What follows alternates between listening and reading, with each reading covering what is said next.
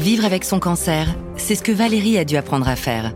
Dans ce podcast, elle raconte son histoire, celle d'une femme et d'une mère qui découvre à 50 ans qu'elle a un cancer du sein. Épisode 2 Le traitement. J'ai un cancer agressif, donc il faut démarrer euh, le plus tôt possible le traitement. Ce n'est pas une personne qui décide du protocole, c'est euh, effectivement l'oncologue que j'ai euh, rencontré qui va, en groupe pluridisciplinaire, valider ce protocole au vu de tous les résultats de tous les examens.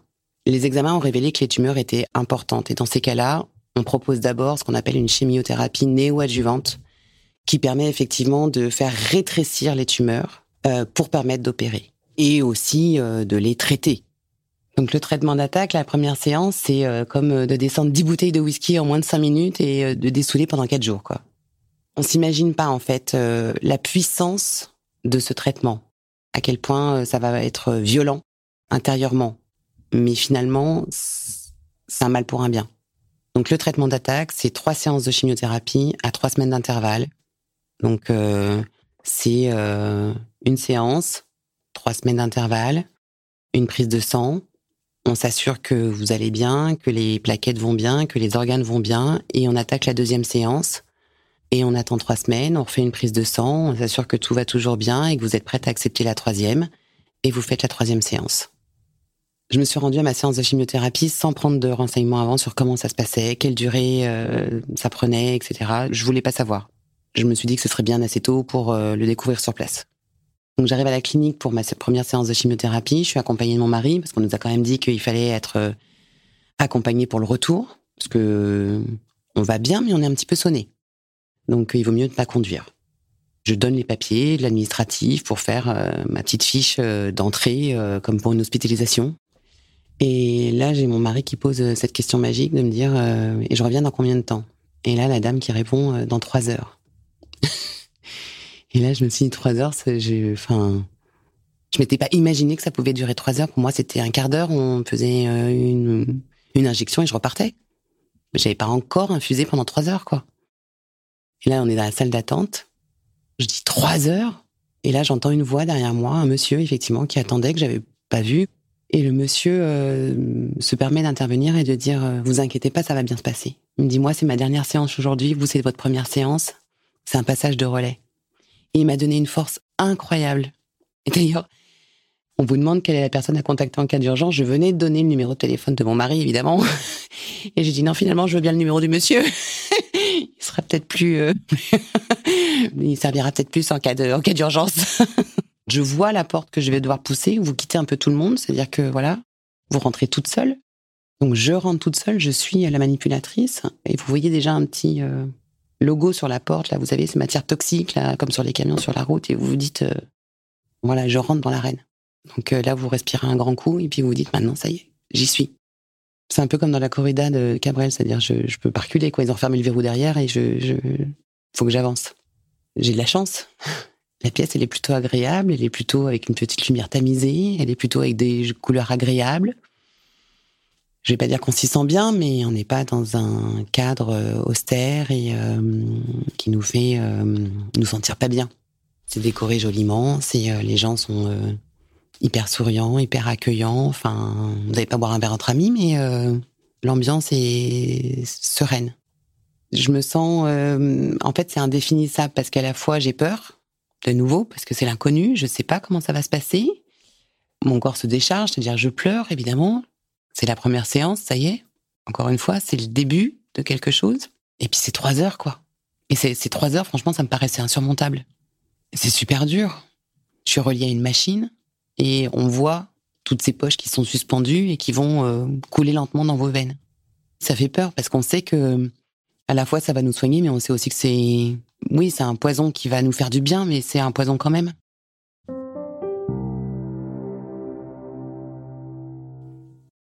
Et donc, il y a plein de couleurs différentes. Donc, il y a du sérum physiologique qui permet de laver effectivement euh, le cathéter, qui va permettre de faire la diffusion, euh, j'allais dire, du produit. Il y a euh, un anti-allergique qui permet au corps d'accepter le produit qui va être diffusé, voilà, qui fait partie du protocole. Ensuite, il y a deux produits de chimiothérapie différents. Une rouge, que j'appelais ma grenadine, et une autre qui est translucide.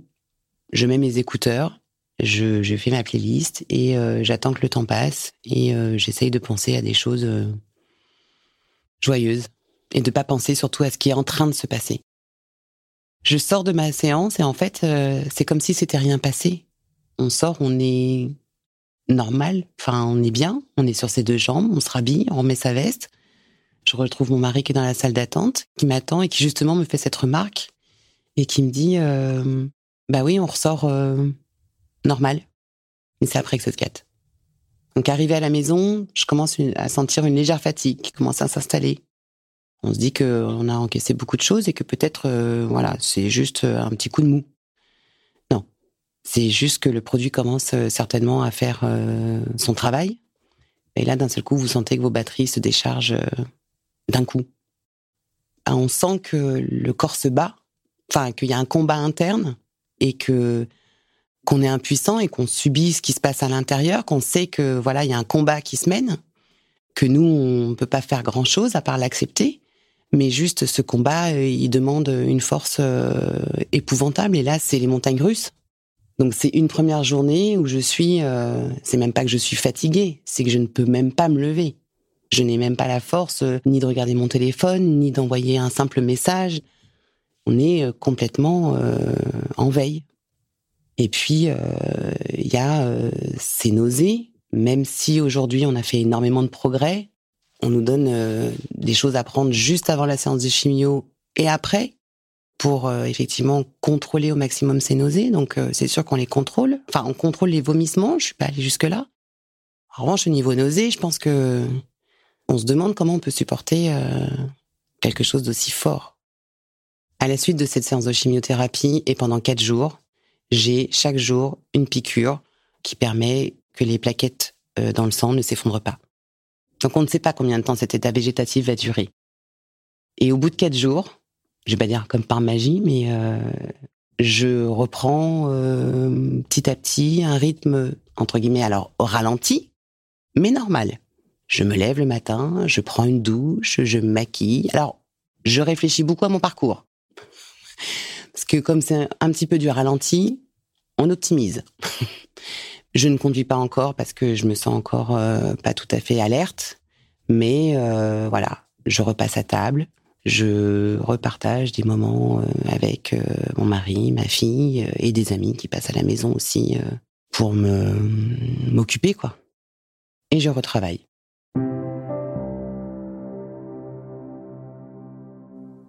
Trois semaines après, donc, euh, se profile la deuxième séance. Je sais un petit peu à quoi m'en tenir. J'ai déjà eu un rapide aperçu de ce que ça peut faire.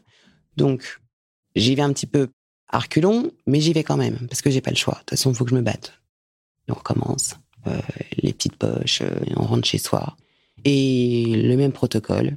Les quatre jours de descente aux enfers, d'extrême fatigue, de piqûres, pour les plaquettes de sang, pour pas que ça s'effondre. Et au bout du quatrième jour, ça reprend. Et arrive la troisième séance, où là, on y va et on se dit, euh, c'est la troisième et c'est la dernière surtout. J'y vais plus combatif que jamais parce que je sais que c'est la troisième. Et de me dire, j'ai fait ça, j'ai fait cette partie-là. À l'issue des trois premières séances de chimiothérapie, démarre la deuxième chimiothérapie qui, elle, se déroule à une séance, à une semaine d'intervalle pendant neuf semaines. On se rassure en se disant, si c'en est une toutes les semaines, c'est forcément qu'elle va être euh, plus cool, que le corps va certainement mieux l'accepter, Ouais, je l'appelais la chimiothérapie la, coulette. je disais, il y a la grosse et après il y a la coulette. Ça me faisait rire tout le monde en disant, oui, enfin, je sais pas s'il y a une chimiothérapie qui est coulette. Oui, bah écoute, euh, moi c'est comme ça que je fais. il y a un moment, faut se donner du courage. Donc, euh... alors c'est quand même un forfait minimum de trois heures d'infusion, mais euh, en revanche, euh, il n'y a pas cet effet grosse fatigue, somnolence, nausée. D'ailleurs, on n'a plus, on nous donne plus rien pour les nausées les effets indésirables euh, qui, au fur et à mesure des séances, vont effectivement arriver, c'est euh, la perte du goût, des picotements dans les doigts et euh, une sécheresse cutanée qui fait un petit peu comme des engelures. La perte du goût entraîne forcément le fait de la perte un petit peu d'appétit, en tout cas du plaisir de la table, c'est moins évident. Parmi les effets indésirables possibles, l'équipe médicale me prévient que je peux avoir des diarrhées ou être constipée, et euh, me prescrit d'ailleurs euh, en prévention des laxatifs et ou un lavement en fonction, j'allais dire, de la constipation. Et en l'occurrence, j'en ai pas eu besoin. Je n'ai pas mal. Enfin, mon corps n'a pas mal. Par contre, mon esprit, oui, il a mal. Parce que parce qu'il endure toutes ces toutes ces épreuves, toutes ces acceptations, et que c'est un combat aussi à mener pour lui faire accepter. C'est psychologiquement que c'est compliqué. Une des phrases que je répétais souvent, c'est je veux retrouver ma vie d'avant. Celle où on rigole, où on sort, où voilà, il n'y a pas d'horaire, il n'y a pas de ceci, il n'y a pas de cela. Là, on est conditionné par euh, des rendez-vous, par euh, la fatigue, par tout ça. Et euh, je suis obligée d'organiser mes journées quand même, parce que même si effectivement j'ai un rythme de vie normal, même si je travaille, même si je suis quand même un petit peu ralenti, j'ai envie de reprendre le dessus, mais le traitement il reprend aussi le dessus de temps en temps. Donc c'est un petit combat quand même de un coup je vais bien, un coup je vais pas bien.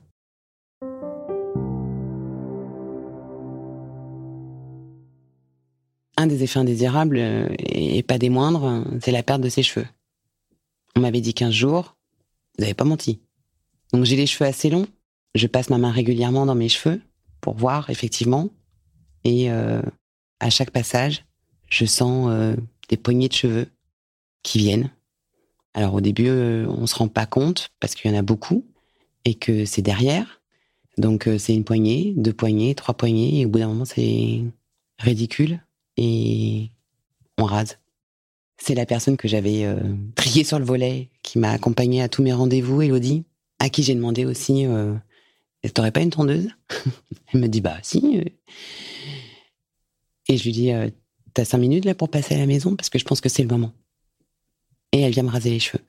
Je me mets pas devant une glace, je vais avoir l'effet surprise. Et pendant ce temps-là, on discute, on rigole, parce qu'elle manque de glisser sur les cheveux. Euh, et, au fur et à mesure, elle me dit euh, T'as une tête super ronde, ça te va trop bien.